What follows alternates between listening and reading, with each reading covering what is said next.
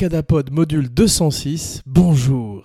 Aujourd'hui dans la série The Horror, The Horror d'Abracadapod, ou en français le fond de l'air effraie, Abracadapod, le podcast sur la magie du cinéma, déclare ouverte la troisième édition d'Abracadalloween, le podcast sur la magie noire du cinéma. Aujourd'hui donc la cérémonie d'ouverture pour une série d'émissions qui va durer pendant tout le mois d'octobre, choctobre devrais-je dire, et où nous allons descendre dans les tréfonds du cinéma, non seulement d'horreur mais fantastique, de science-fiction, car cette année Abracadapod a décidé de traiter le cinéma fantastique et d'horreur par genre, par sous-genre, par toutatis, par chrome. Abracadalloween commence un peu tôt cette année, me direz-vous, car nous ne sommes qu'à la fin du mois de septembre, même pas encore en octobre, choctobre.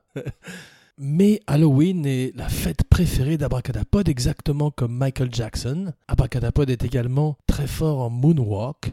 Là s'arrêtent les comparaisons. Et aujourd'hui, nous allons ouvrir Abracadalloween avec une émission qui ne va pas encore entrer dans les genres dont nous allons parler durant tout le mois de octobre, mais qui va un petit peu poser les règles du jeu, baliser cette route en enfer, la guéenne, ma guéenne me tue, et vous aider à entrer dans ce hall au miroir déformant où rien n'est vraiment ce qu'il semble être, et nous allons découvrir les multiples facettes d'un genre aussi riche, sinon plus que celui dont nous avons parlé récemment, le western, et un autre genre cher au cœur d'Abracadapod.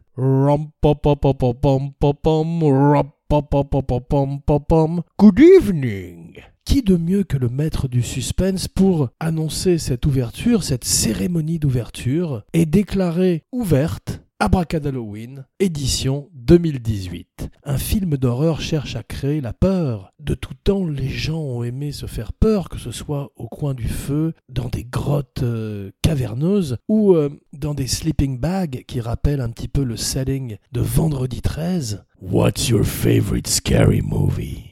Et au départ, les gens aiment surtout avoir peur à travers la littérature, à travers Edgar Allan Poe, à travers Mary Shelley, Bram Stoker, qui pose les bases du genre, un petit peu comme Abracadapod pose les bases d'Abracadalloween aujourd'hui. Et ça fait plus d'un siècle que le public se passionne pour le macabre, le surnaturel, mais également la fantaisie, le fantastique, la fiction surnaturelle, le thriller et bien d'autres genres dont nous allons parler un peu plus avant pour cette cérémonie, ce préambule à Abracadalloween. Cauchemar, phobie, peur, répulsion, terreur, intrusion souvent par la force d'événements ou de personnages maléfiques dans le quotidien, que ce soit des fantômes, des extraterrestres, des vampires, des loups-garous, des démons. Le satanisme aussi, on va est très important. Les clowns maléfiques, qui sont euh, toujours très très populaires, aussi bien dans le Hit Part 2 qui sort bientôt sur les écrans, qu'avec Joaquin Phoenix qui joue euh, le Joker dans Joker de Todd Phillips, un film plus proche des films de gangsters que des films d'horreur, mais dès l'instant où on a un clown anarchiste, on bascule fatalement dans l'horreur. D'ailleurs, on a vu que ces dernières années, beaucoup de clown sightings, on a vu beaucoup de clowns apparaître sur les routes du Midwest la nuit souvent et terroriser les gens, achevant de faire du clown un véritable monstre et plus du tout l'ami des enfants tel qu'il était prévu au départ. Ça ne date pas d'hier, ça a commencé avec Laugh, Clown Laugh, une version de Pagliacci, Ridon Paillasse, et ça a continué bien sûr avec Stephen King, dont nous allons parler beaucoup plus plus tard dans l'émission, qui est un, genre à lui tout seul, et qui avec la création de Pennywise, Jordy, Jordy, we all float down here, a créé un, un des clowns les plus terrifiants de l'histoire de la littérature, et aujourd'hui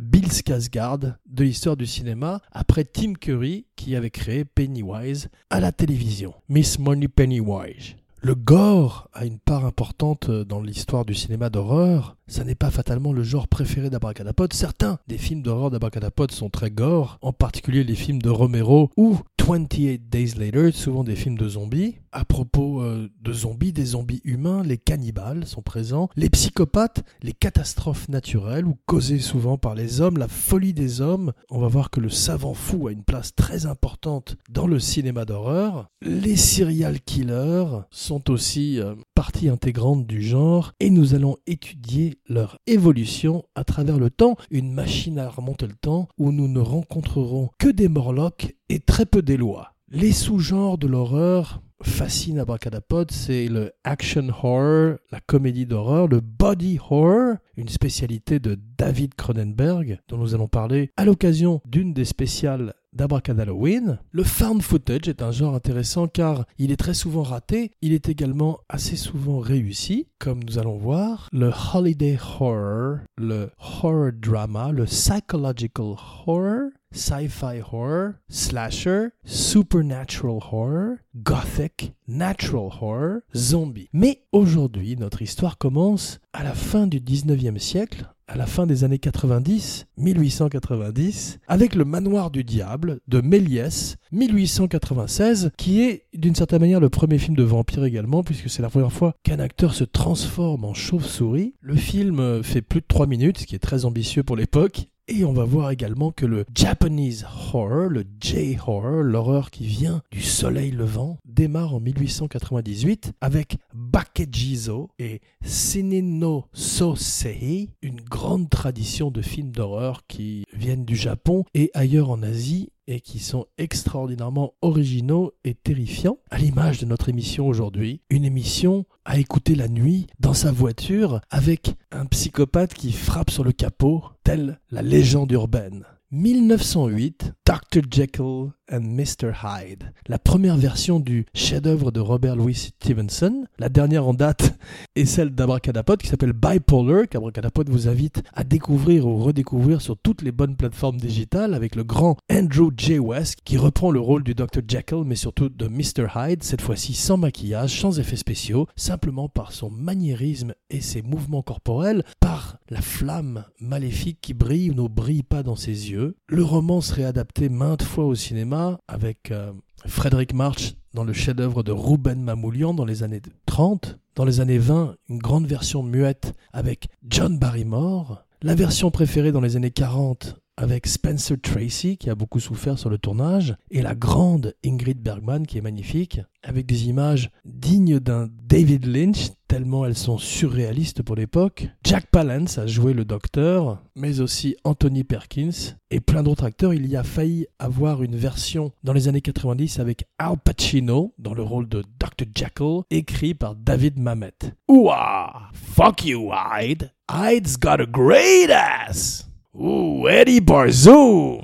Ouah! Un rendez-vous raté comme Al Pacino jouant le diable dans L'avocat du diable, un très mauvais film. Les meilleurs diables de l'histoire du cinéma sont Jules Berry dans Les Visiteurs du Soir et Robert De Niro dans Angel Heart. Jack Nicholson n'est pas terrible dans Les Sorcières d'Eastwick, un film qu'Abracadapod ne vous recommande pas aujourd'hui. En 1910, Edison sort sa version de Frankenstein, la première adaptation à l'écran du chef-d'œuvre de Mary Shelley, le Prometheus moderne, fait ses premiers pas sur le silver screen et c'est avec les monstres de Universal dans les années 30 qu'on commence à parler de films d'horreur véritablement. Beaucoup d'autres films avaient déjà utilisé des motifs ou des thèmes de l'horreur comme le Hunchback de Notre-Dame en 1923, Notre-Dame de Paris avec le grand Lon Chaney Sr., l'homme aux mille visages qui en 1925 fait son Phantom of the Opera. To let them in, I let them out. Mm, all the good guys and the bad guys that I've been. Remaké magnifiquement par Brian De Palma. We need a man that is simple perfection. Avec son Phantom of the Paradise. L'homme qui rit,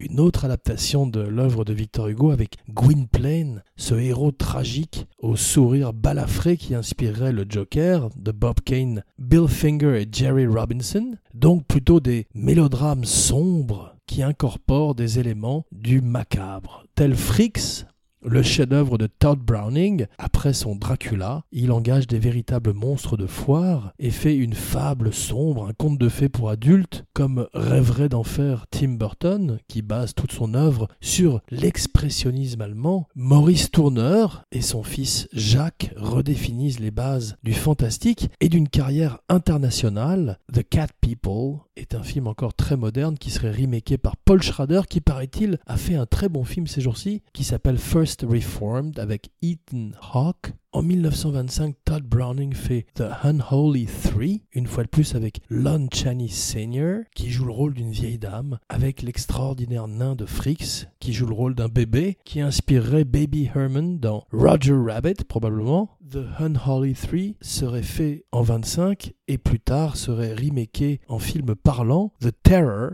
de Todd Browning est effectivement le premier film parlant d'horreur. On parlait de l'expressionnisme allemand pendant ce temps en Allemagne, pendant la Weimar République, de 1919 à 1933, l'expressionnisme allemand, ce cinéma du cauchemar avec ses ombres et ses lumières, ses cadrages désaxés comme ses personnages, est magnifiquement représenté par Paul Wegenefer qui fait The Golem. Voilà un film qu'il faudrait faire en remake aujourd'hui. The Golem, un film qui mélangerait l'horreur de la guerre avec une créature de Frankenstein faite de racines et de pierres. Robert Wiener fait le cabinet du docteur Caligari en 1920 et change la donne avec un Conrad Veidt qui, cinq ans avant L'homme qui rit, crée ce personnage de Césarée le somnambule, un personnage qui est incroyablement moderne par son look et ressemble aussi à un prototype du Joker. Paul Lenny fait Waxworks, l'ancêtre de L'homme au masque de cire avec Vincent Price, le premier film d'horreur en 3D, Le chat et le canari en 1927, et la plupart de ces metteurs en scène partent en Amérique et instillent cette grammaire, cette esthétique expressionniste allemand dans le cinéma noir et dans le cinéma d'horreur fantastique de l'entre-deux-guerres guerre des mondes, bien sûr, puisque la science-fiction se mêle maintenant à l'horreur pour créer un nouveau genre qui trouverait son apogée en 1979, au moment où les gens découvrent que dans l'espace, personne ne peut vous entendre crier. Au début de, des années 20, en Allemagne, les gens crient en voyant Max Schreck dans Nosferatu, The Undead, un film qui est une version non autorisée du chef-d'œuvre de Bram Stoker, Dracula, qui est un grand succès en librairie, un roman épistolaire, et la veuve de Bram Stoker fait interdire le film, confisquer toutes les copies, le film survivrait grâce à des fans qui retrouvent le négatif et permettent au film de devenir un des grands classiques de l'horreur. En Suède et au Danemark, pas très loin, il y a en 1920 The Phantom Carriage, qui inspirerait Bergman, en particulier pour son septième saut, et Axan en 1922, qui nous montre pour la première fois des sorcières à l'écran, des sorcières qui encore aujourd'hui sont terrifiantes. 1931, Todd Browning fait Dracula, qui est un film moins bon paraît-il que la version espagnole que Todd Browning tourne conjointement sur les mêmes plateaux en espagnol. Children of the Night, what sweet music they make. I never drink. Vine.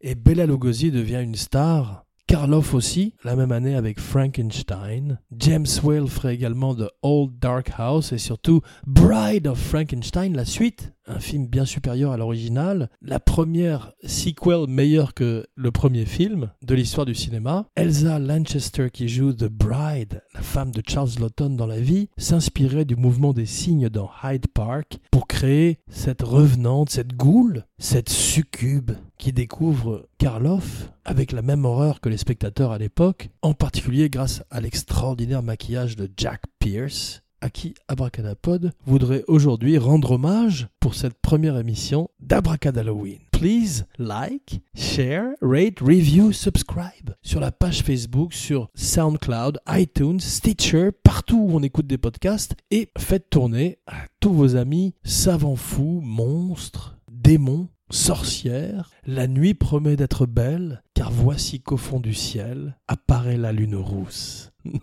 1933 voit la naissance de la sci-fi horror, qui donne naissance donc à Alien, à The Thing, à The Blob, à beaucoup des films d'horreur préférés d'Abracadapod. L'homme invisible devait être joué euh, par Johnny Depp dans le Dark Universe. C'est mal barré. On a vu que The Mummy avait quasiment coulé le dans l'œuf, dans l'œuf d'Alien bien sûr. Et euh, Tom Cruise, pour une fois, a fait une contre-performance. Tom Cruise qui a fait un bon film d'horreur avec Interview with the Vampire et un bon film de science-fiction avec des éléments d'horreur, Edge of Tomorrow. 1941, The Wolfman, le fils de Lon Chaney, Lon Chaney Jr., jouerait The Wolfman. Freaks, en 32, serait banni en Angleterre pendant 30 ans. MGM et Irving Thalberg produiraient le film mais renonceraient à le distribuer très vite. Il est tiré d'une nouvelle qui s'appelle Spurs, qui diffère du film car à la fin, le nain part à cheval sur la danseuse en utilisant les éperons du titre une image aussi horrifiante que n'importe quoi dans le film de Todd Browning, le meilleur film de Todd Browning bien sûr. Les années 50-60 marquent une avancée énorme en termes technologiques qui fait qu'on passe tout d'un coup d'un cinéma d'horreur gothique à quelque chose de beaucoup plus contemporain. Apparaissent tout d'un coup les Doomsday Films, ces films qui donnent une vision apocalyptique d'un monde au bord de l'Armageddon, de l'Armageddon nucléaire, représenté également par des animaux irradiés monstrueux. Les films démoniques également font leur apparition, une nouvelle peur, une peur spirituelle, une peur existentielle. Pendant ce temps au Japon, Hiroshima et Nagasaki donnent naissance à Godzilla, Gohira, ce monstre qui en 1954 crache du feu nucléaire et revient cette année pour une suite au remake où il affronte Mothra, un autre de ces monstres mutants irradiés. Dans les années 50, les gimmicks sont très à la mode avec William Castle qui fait The Tingler et électrocute ses spectateurs avec une espèce de gadget qu'il met sur les chaises. On voit aujourd'hui que la 4D, la 4D asperge les spectateurs. Heureusement que ce n'est pas un film pornographique. Et House of Wax, avec le grand Vincent Price, une des icônes de l'horreur, est en 3D. The Incredible Shrinking Man, l'homme qui rétrécissait, est un classique de Jack Arnold qui fait également Tarantula en parlant de monstres et d'animaux qui ont muté à cause de radiation atomique. Dans Tarantula, un jeune Clint Eastwood fait ses débuts et tue l'araignée géante aux commandes de son jet. L'âge atomique est un âge également d'aliénation sociale, comme nous allons voir, et à la fin des années 50, en Angleterre, la Hammer réinvente les classiques du genre, les monstres, que ce soit Frankenstein ou surtout Dracula, tous les deux joués par Christopher Lee, ils réapparaissent tout d'un coup avec des couleurs vibrantes, des couleurs rouges. Hémoglobine, hémoglobine there, done that. Mai 1960 est une date importante dans le cinéma d'horreur. C'est la date de la sortie de Peeping Tom, le voyeur. Mise en scène par Michael Powell, c'est un film qui ne rencontre ni le succès public ni le succès critique. Mais il y a une raison pour laquelle c'est un des metteurs en scène préférés de Martin Scorsese et que sa femme, Thelma Schoonmaker, a été sa monteuse pendant de nombreuses années. C'est que Peeping Tom est incroyablement avant-garde et annonce Psycho, Psychose d'Alfred Hitchcock quelques mois avant sa sortie.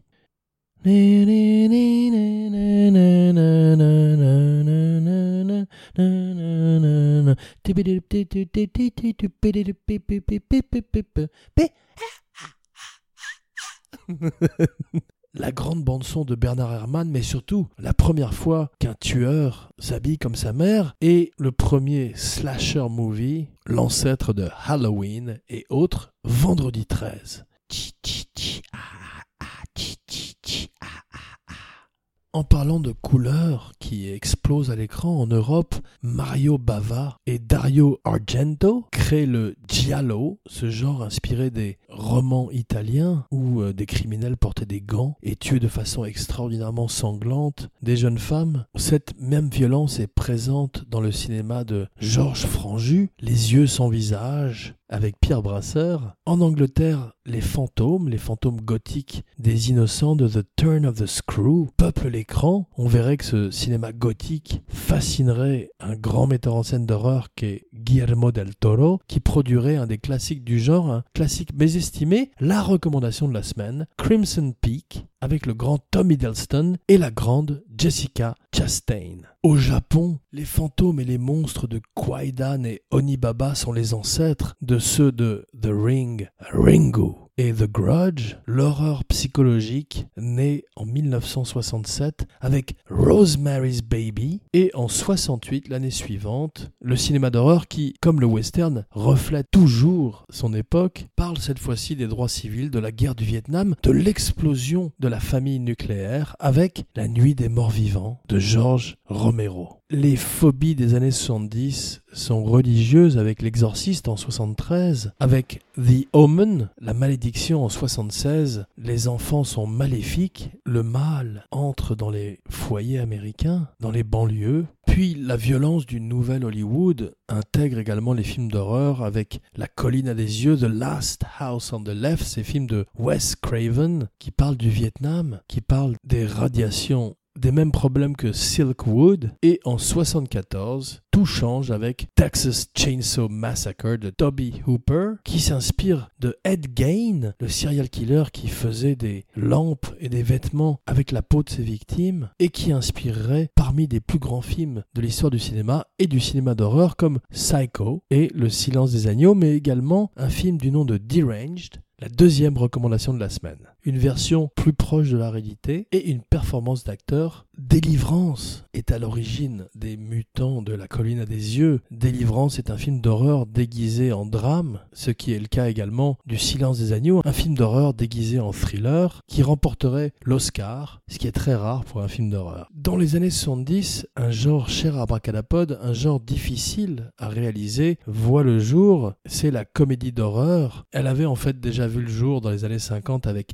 Abbott et Costello contre Frankenstein ou Dracula, qui était souvent joué par Bella Lugosi ou les véritables monstres de l'époque, et qui mêlait magnifiquement l'humour et l'horreur, deux émotions primales, deux ingrédients très difficiles à mélanger dans la recette d'un film, et qui sont particulièrement réussis avec Young Frankenstein, Frankenstein Jr., ou Le Loup-garou de Londres. Dans un cas comme dans l'autre, les metteurs en scène John Landis et Mel Brooks sont très très respectueux des films dont il se moque, et on a peur quand on doit avoir peur, et on rit quand on doit rire, et non pas le contraire quand c'est raté. Evil Dead 2 de Sam Raimi réussit également magnifiquement ce cocktail. Abracadapod a travaillé sur Evil Dead 3 Army of Darkness comme assistant de production, et le mélange est un peu moins réussi, il balance trop du côté de la comédie. Fright Night était plutôt réussi, en particulier l'original bien sûr, avec Chris Sarandon, et en 76 avec Carrie, un genre à part entière du cinéma, le Stephen King genre, voit le jour. Les plus belles adaptations de ses livres sont The Shining, si on demande à Stephen King, il n'est pas d'accord. Carrie, donc, en 76, et Dead Zone, un des meilleurs films de David Cronenberg, le maître du body horror qui apparemment n'est pas très fan de Stanley Kubrick. En 1982, Toby Hooper révolutionne le film de fantôme avec Poltergeist. L'a-t-il mis en scène conjointement avec Steven Spielberg? Ça n'a pas d'importance, le résultat est là. Abracadapod aime bien aussi les effets spéciaux de Poltergeist 2, qui voit des créations de Hans Rudi Giger, avec en particulier un verre de mescal qui se transforme en créature digne d'Alien, une larve sans yeux qui hante encore les cauchemars d'Abracadapod et d'Abracadalloween, le podcast sur la magie noire du cinéma. John Carpenter, un des grands maîtres de l'horreur, au même titre que Stephen King, Christine et leur collaboration, une très belle collaboration, Show Me. Et en 78, Carpenter fait Halloween, révolutionnant le slasher, inventant le slasher moderne. Dans quelques semaines, le nouvel Halloween, fait par Danny McBride, sort et Abracadapod pense qu'il va être très réussi au vu et au su de la bande-annonce et du respect que tous les gens impliqués ont pour l'œuvre originale, à tel point que Carpenter était sur le plateau, ainsi que l'acteur qui jouait originalement The Shape, Michael Myers. Peu de temps après Halloween, vendredi 13, plus de 10 films, un reboot, une série qui n'a jamais touché complètement Abracadapod car elle est trop gore, mais un masque de hockey légendaire pour Jason Voorhees. Abracadapod préfère Freddy Krueger avec Nightmare on Elm Street. En 1984, Wes Craven réinvente à nouveau le genre, donnant à Robert Englund, un personnage aussi extraordinaire que Karloff ou Lugosi avant lui. Trop de films et trop peu de soins dilueraient et abîmeraient la série, mais l'original reste un des grands classiques du genre. À propos de films d'horreur qui se cache dans d'autres films à la manière d'un alien, à la manière d'un chest burster terré dans la poitrine de sa victime. Jaws de Steven Spielberg est un film d'horreur. Il inspirerait beaucoup d'autres films comme Orca, comme White Buffalo, comme Grizzly ou même Tentacule. Et aujourd'hui, The Meg, 1979 fantasme, avec ses boules et son Tallman joué par Angus Scream. Les années 90 verraient une renaissance des vampires avec The Lost Boys et Near Dark, deux très bons films. Chucky. Hi, I'm Chucky. Wanna play? Heidi ho, I'm your friend till the end. Et en 96, Wes Craven réinventerait une fois de plus le genre avec Scream, où tout d'un coup l'horreur devient méta et se moque de tous les clichés. Audition en 99 ramène l'horreur au Japon et le found footage avec The Blair Witch Project et Paranormal Activity, mais surtout Troll Hunter et Rec obtiendraient cette lettre de noblesse au début des années 2000. Encore des grands films d'horreur, Let the Right One In, dont nous parlerons plus avant, Get Out, It Follows. Voici venu le temps, non pas des rires et des chants, mais des remakes et des reboots, des reimaginings et des universe, des shared universe avec The Conjuring, The Nun, qui sont des spin-offs. Un autre très bon exemple de horror comedy, de film qui mélange très très bien l'humour et l'horreur, c'est Shaun of the Dead, peut-être le film préféré de zombies d'Abracadapod, avec World War Z, un film de Mark Foster, le meilleur film de Mark Foster, où Brad Pitt se bat contre les Les festivités ont commencé, le bal des vampires est ouvert. Rendez-vous la semaine prochaine pour une spéciale Home Invasion. Abracadapod entre par effraction dans vos oreilles avec des films comme A Clockwork Orange, The Strangers ou encore Funny Games. Jean Weber, signing off. Hit it, Glenn.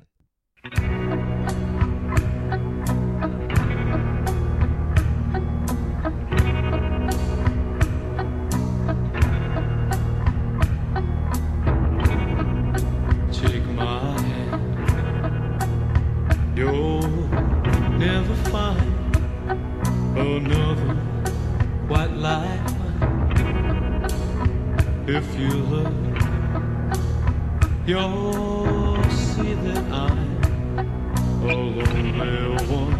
I lost my soul deep inside. Oh, and it's so black and cold deep inside.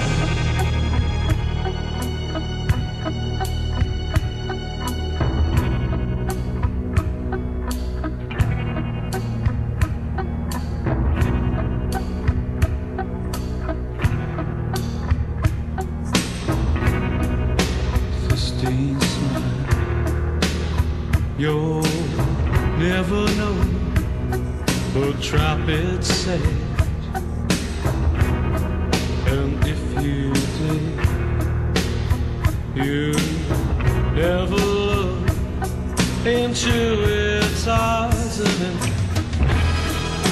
lost my soul deep inside. Oh, and it's so black and cold deep inside.